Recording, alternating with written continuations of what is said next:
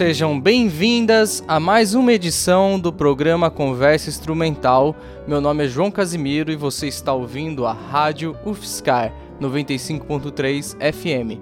Nesta 26 entrevista realizada aqui pelo programa Conversa Instrumental, teremos a participação do pianista e compositor Fábio Torres, que vem apresentar um pouco do seu trabalho e do seu mais recente disco intitulado De Cara pro Sol, lançado em 2017. A música que dá abertura ao programa de hoje se chama Paquito e é a faixa número 2 desse álbum.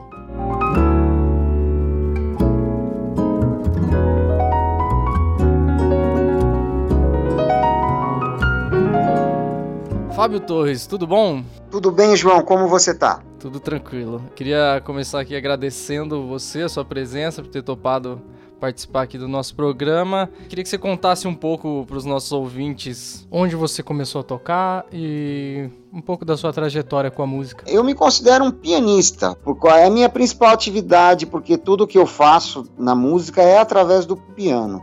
Então, geralmente no release a gente põe pianista, compositor, arranjador, mas eu, a minha principal atividade na música é, é, o pianista, né? E eu comecei a estudar piano com 5 anos de idade, conservatório em Osasco, minha família morava, por iniciativa dos meus pais, porque com 5 anos a gente não quer nada, né? E eu lembro que desde pequeno música sempre foi o meu brinquedo, né? Eu acho que era uma, uma brincadeira, eu com, com, com pouca idade eu já tocava as músicas por, por, por intuição, por ouvido, e também fiz a formação formal de conservatório, aprendi a ler, toquei Bach, toquei Chopin, toquei Beethoven, isso tudo marcou a minha formação, né? Bem como também a, as, as, as, os grupos que eu formei a partir da adolescência, que tocavam rock, MPB, chorinho, né? Que foi aí comecei a enveredar pela música popular.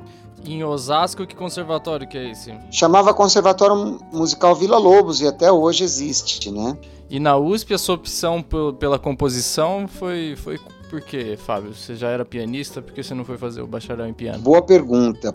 Eu queria composição porque naquela época eu estava apaixonado pela composição mesmo, né? Eu estava ouvindo o Hermeto Pascoal, Egberto Gismonti, estava ouvindo os caras da grande música instrumentada, da grande, da grande música clássica, e eu achei que eu, que eu ia me dedicar a isso, né? Então, não é que eu não seja um compositor hoje. Eu tenho meus discos de música autoral, eu faço arranjos, às vezes até para as outras pessoas. Você fez a USP, mas depois que você se formou, você se desligou desse, dessa coisa mais universitária, acadêmica ou, ou não? Sim. Eu não sei se eu fiz a coisa certa do ponto de vista do dinheiro, porque agora eu podia estar dando aula em alguma universidade, tudo, ter um emprego fixo. Mas é que, sabe o que acontece, cara? Eu sou, eu, eu, eu, sou aquariano, bem livre, né? E então eu, eu pensei, puta, eu vou fazer um mestrado, uma pós-graduação. Eu teria condições de fazer isso. Eu escrevo bem, eu gosto de escrever, sou um pensador. Mas eu, essa liberdade, assim, e também o contato com o instrumento é que me impediram de fazer isso. A minha vida passa muito pelo piano, né?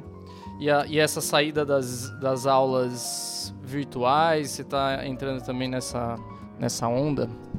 Cara, isso para mim é uma maneira de também garantir essa subsistência, sempre, já que eu não fui para a academia, mas eu levo muito a sério isso, cara. Eu proponho cursos que, se o cara fizer, posso te garantir que o cara vai melhorar suas ferramentas técnicas, assim.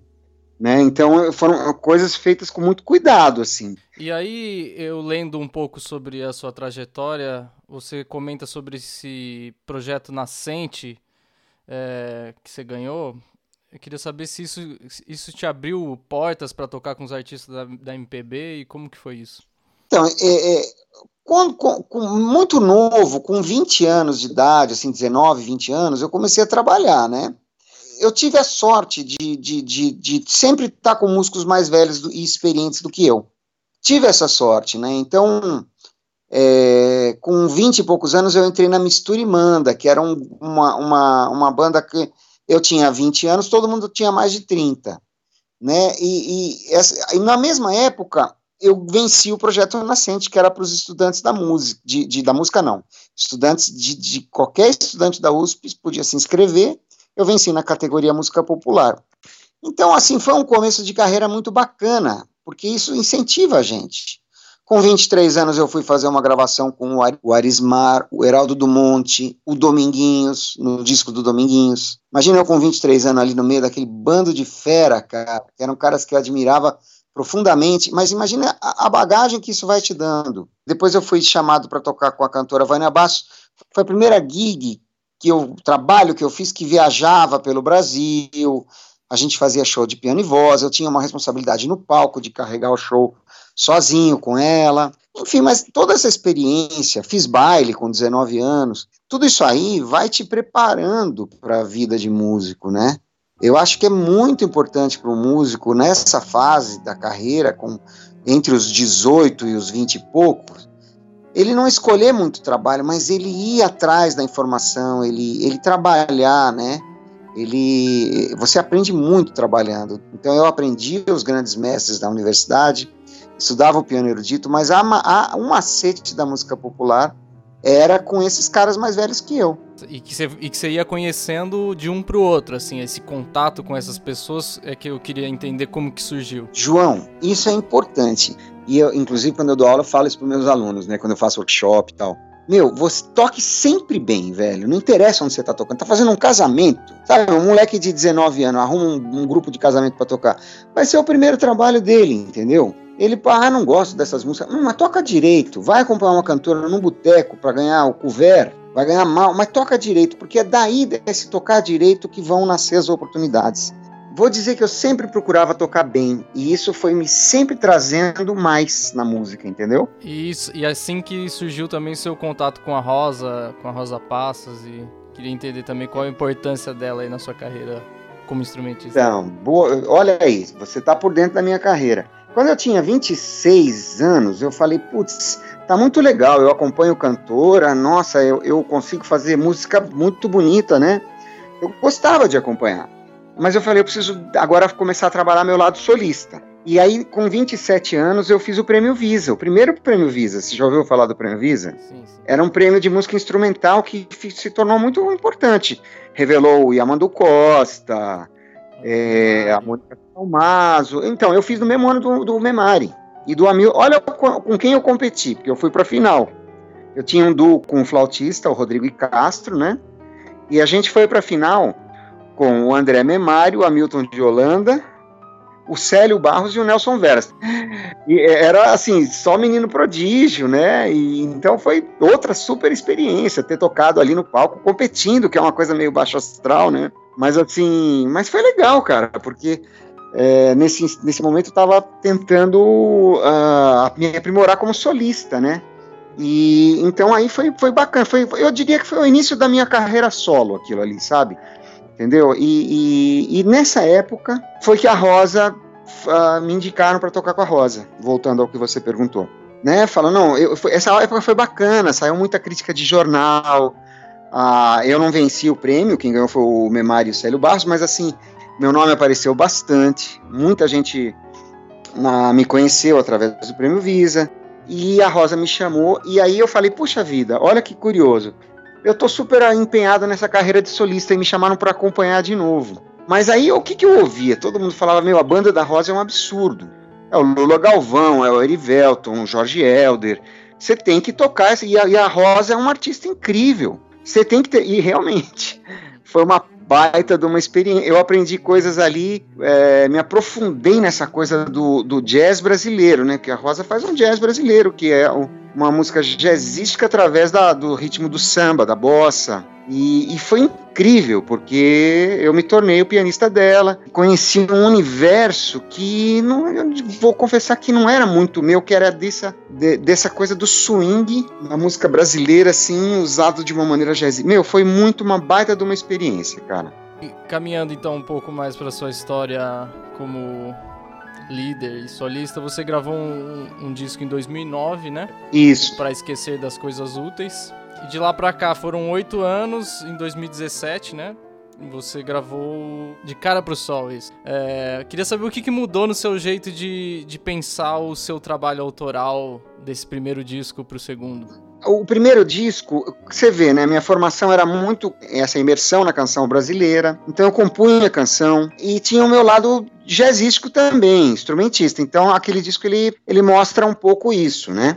Aí, como nesse meio tempo eu tenho o trio corrente também, que eu que a gente vai falar, eu imagino. Por isso, esse tempo que demorou para eu gravar meu segundo CD autoral, né? Aí, o segundo CD autoral eu quis fazer uma coisa bem diferente do que eu estava fazendo no primeiro e também do que eu fazia no corrente. Então eu fiz um disco que eu digo de que é um disco de música de câmara popular, entendeu? Uhum. São pequenas formações, piano solo, trios de piano, contrabaixo e violão, trios de piano, flauta e cello. Mas eu acho que ele é um, uma continuidade do primeiro, porque você pega as músicas ali, a valsa de cora, é uma canção instrumental, entendeu? Tanto é que o próximo agora eu quero voltar a fazer canção misturada, vai ser um disco parecido com o primeiro. Vai ser meio instrumental, meio canção. O que eu queria saber é como você escolheu essas 11 músicas para compor o disco? Bom, algumas eram antigas, o de Cara pro Sol, que dá título ao CD, eu já tinha gravado com o Celso e com o Pauleri em trio. Essa é uma música que eu regravei. Ah, o Pra Esquecer das Coisas Úteis eu, re, eu regravei também, porque eu queria fazer uma versão instrumental dela, né? Com, com arranjo para flauta, cello, clarinete, piano. Agora, a Valsa de Cora era uma música inédita. Paquito, que é uma homenagem ao Paquito, eu regravei porque eu tinha gravado no Song Formal, o disco do Trio Corrente, que ganhou o Grammy com o Paquito. Essa, essa música eu regravei. E, mas assim, as músicas que não foram compostas para o disco foram arranjadas para o disco para a versão de piano solo, por exemplo. E tem até uns estudos, dois estudos que eu até falei, será que eu gravo isso? Será que eu ponho isso no disco? Porque esteticamente são músicas muito eruditas, né? Mas eu resolvi deixar no final do disco aí aquelas duas músicas é, são dois estudos, né? Bem, até um pouco chopinianos tal. Tem uma curiosidade que é: você já, já conhecia a sua música venezuelana com o trio corrente, e aqui aparece de novo uma música com o título de Venezuela número 2, né? Eu queria saber qual é a sua ligação com a Venezuela e com a música da Venezuela. Então, é, esse ritmo que é base, no, no qual são baseadas essas duas músicas, né? Venezuelana e venezuelana número 2, é o merengue venezuelano, que é um 5 por 8 rapidinho, dançado, né? Tati,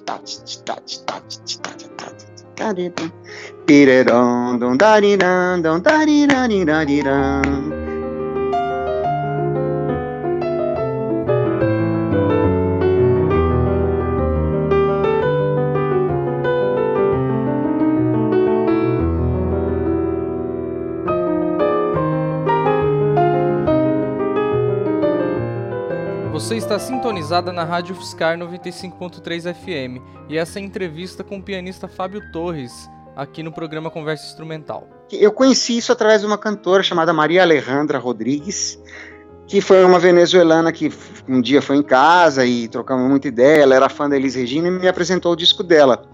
Metade do disco era nesse ritmo. E eu me apaixonei por esse ritmo. Você gravou o disco no Estúdio Cachoeira, é isso? E queria que você contasse um pouco como foi o processo de gravação, quem foram as pessoas envolvidas aí nessas coisas mais técnicas. Eu gravei no Estúdio Cachoeira, que eu sou muito amigo deles lá, né? E, e numa sala em cima eles têm um S6 que eu gosto muito daquele piano. Me apaixonei por aquele piano lá, que é um Yamaha feito à mão, né? Quem gravou, quem captou o som foi o, o, o Kaká Akamine, né? Que é um parceiro de longa data, que já fiz muita coisa com ele. E depois eu mixei e masterizei com o Adonias Júnior, né? Lá no Arcis. As, as faixas que são com outros instrumentistas, você gravou ao, ao vivo, todo mundo junto? Ao vivo, todo mundo junto. O disco é ao vivo. Pós-gravação, Fábio, você lançou o, o álbum em CD. Você acredita ainda que, que, que o CD vai existir por muito tempo? Você acha que já está obsoleto? Qual, qual que é a sua ideia em relação a essa, essa mídia? João, eu esse disco, como ele foi ele foi lançado a, a, o ano retrasado, né? É, eu, eu, eu, prensei uma quantidade menor de CDs do que eu prensei do primeiro, por exemplo. O primeiro já está na, na, na, terceira tiragem, né, do, né? E esse de mil cópias, né? Esse eu prensei 500 né? E ele acabou agora, tal. Quer dizer, vendi menos, né? Por quê? Porque as pessoas estão comprando menos, as pessoas estão habituando a ouvir no streaming. E a, simultaneamente o que acontece? Os computadores estão começando a vir sem lugar para tocar CD, os rádios dos carros estão sem lugar para tocar CD, as pessoas não têm mais aquele DVD player que toca CD em casa. O que, que eu acho disso? Eu acho que a gente vai ter uma pobreza de informações, porque a pessoa não lê mais o encarte, então não sabe quem está tocando, não sabe de quem é a música, não sabe nem de quem é a música, quem é o compositor. Só sabe o artista que está na capa do CD. Só isso que a pessoa sabe. Então, isso é, um, isso é muito ruim. Eu acho que as, as plataformas de streaming têm que corrigir isso. O que, que eu disponibilizo? Eu disponibilizo uma página no meu site com todas as informações sobre o CD, entendeu? Porque a pessoa que está curiosa vai lá e vai saber tudo sobre o CD. E o que, que eu penso para nós músicos, João? A gente está perdendo, na verdade. Por quê? Porque o streaming paga muito pouco para artistas como nós, que não tem milhões de audições, entendeu? E você para de vender CD em show, que, pô, era uma excelente fonte de financiamento para novas produções. Era assim que eu encarava essa coisa de vender CD em show. Faz o caixinha e vai gravar o seu próximo CD. Agora não dá mais. Que talvez, o que que aconteça? Talvez a gente consiga, em algum momento, ter audição no streaming suficiente para cobrir essa, essa receita perdida com a venda de CDs. Mas não vai ser fácil, hein? A sua entrevista no Instrumental Sesc, você fala lá da importância para gente que é da, desse tipo de música instrumental, que é uma música que não tem um público tão grande, a importância de buscar público internacionalmente. Como que você pensa na carreira internacional e se acha que esse é um possível caminho para tentar mais visualização agora nessa nova plataforma que a gente está sendo obrigado? É, é, é, eu acho que essa é, essa é, é a esperança, que seu trabalho no começo eu falei assim, sabe? Quando eu lancei o de cara pro sol, até demorei um tempinho para colocar no streaming.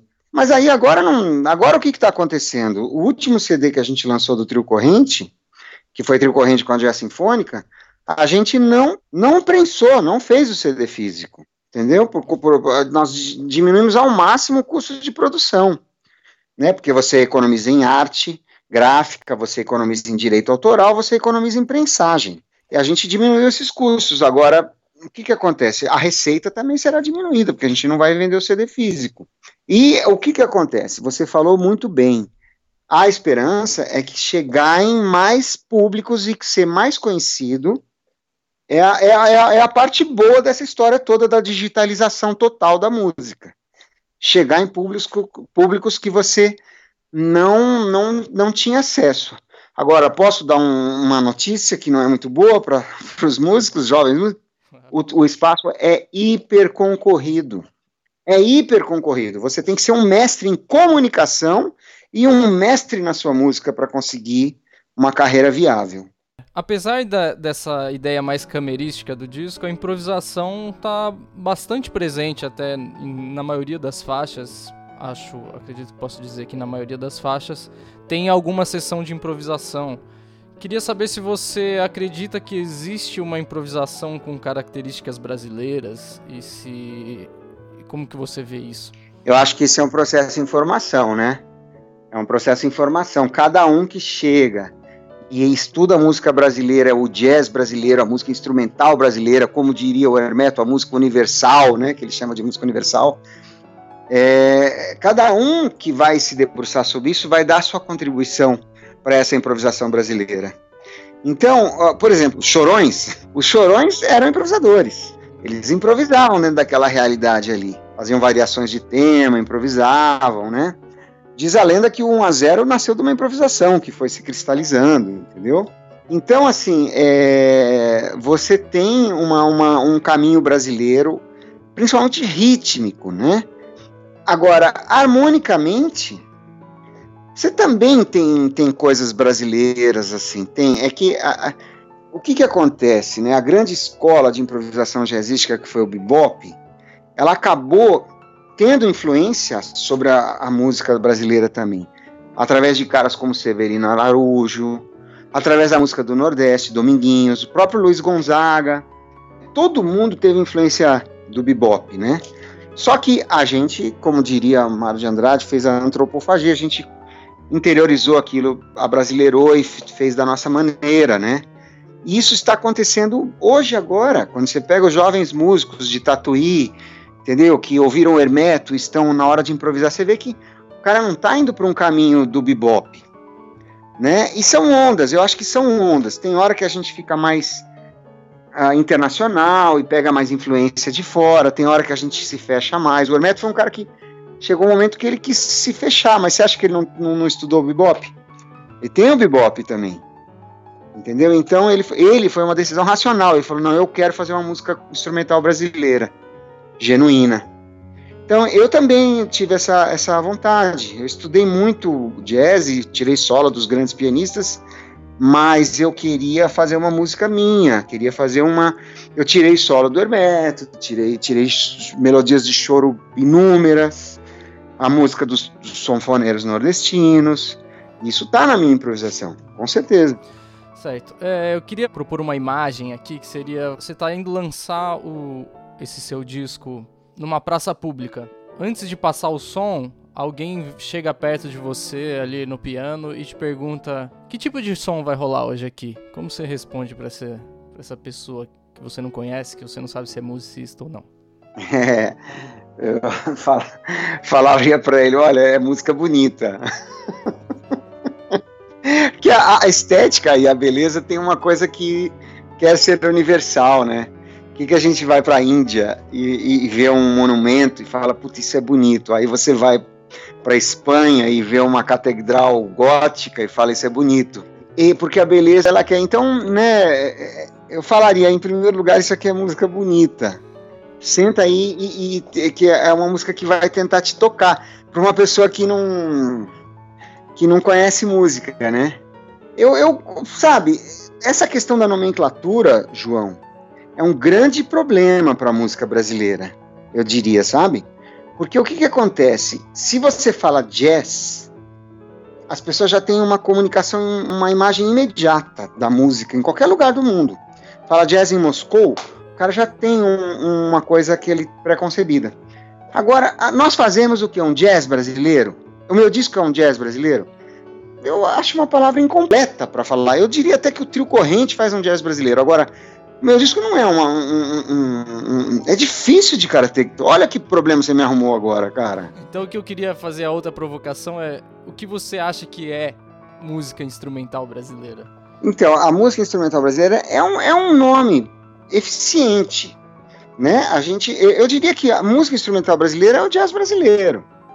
Entendeu? Agora, é, qual que, qual que é a limitação do, do, da música instrumental desse, desse nome? Primeiro que é um nome meio ruim, né? Que, que ele não. Ele, a, gente acabou ficando. Eu não sei se ele é um nome muito, meio ruim, ou se essa música não conseguiu ser suficientemente difundida, né? Essa música que tem como pais, né, o Hermeto, o Quarteto Novo, o Heraldo, o Raul de Souza, nessa geração, o Ayrton Moreira, né, que começaram a criar isso que a gente chama de música instrumental brasileira.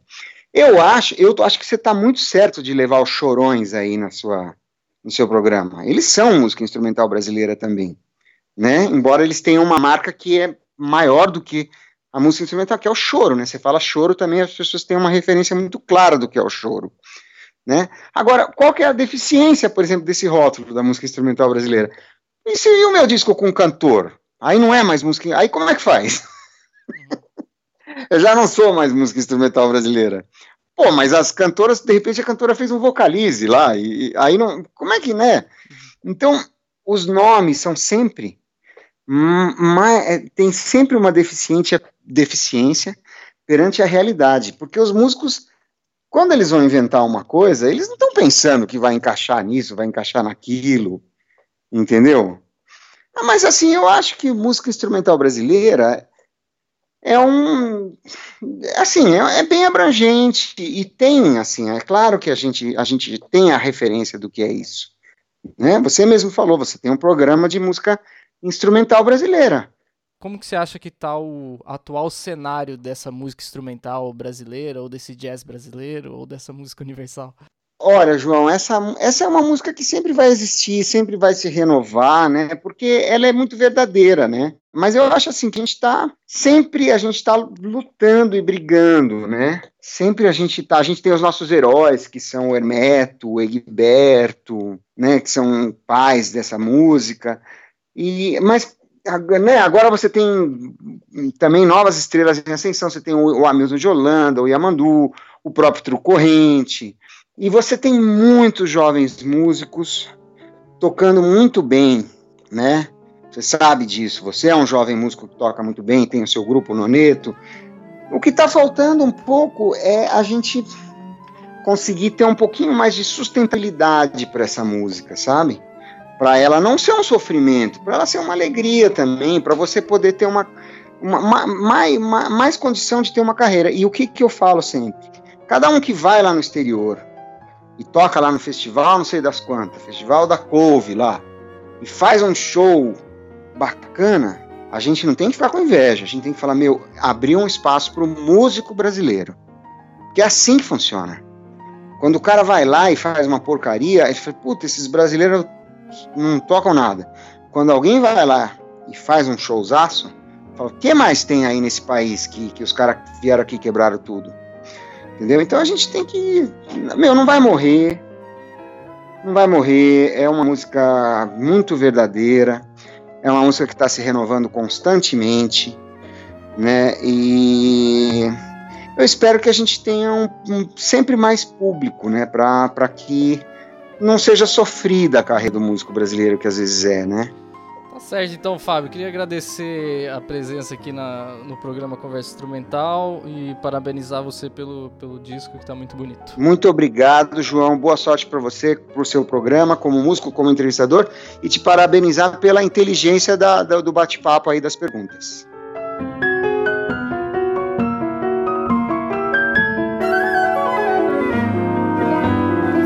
Acabamos de ouvir a entrevista com o pianista e compositor Fábio Torres. Essa entrevista foi gravada em janeiro de 2019 e você está ouvindo a Rádio Fiscar 95.3 FM. Para conhecer mais sobre o artista, acesse fabiotorres.com. A música que estamos ouvindo e que encerra o programa de hoje se chama Pra Esquecer das Coisas Úteis.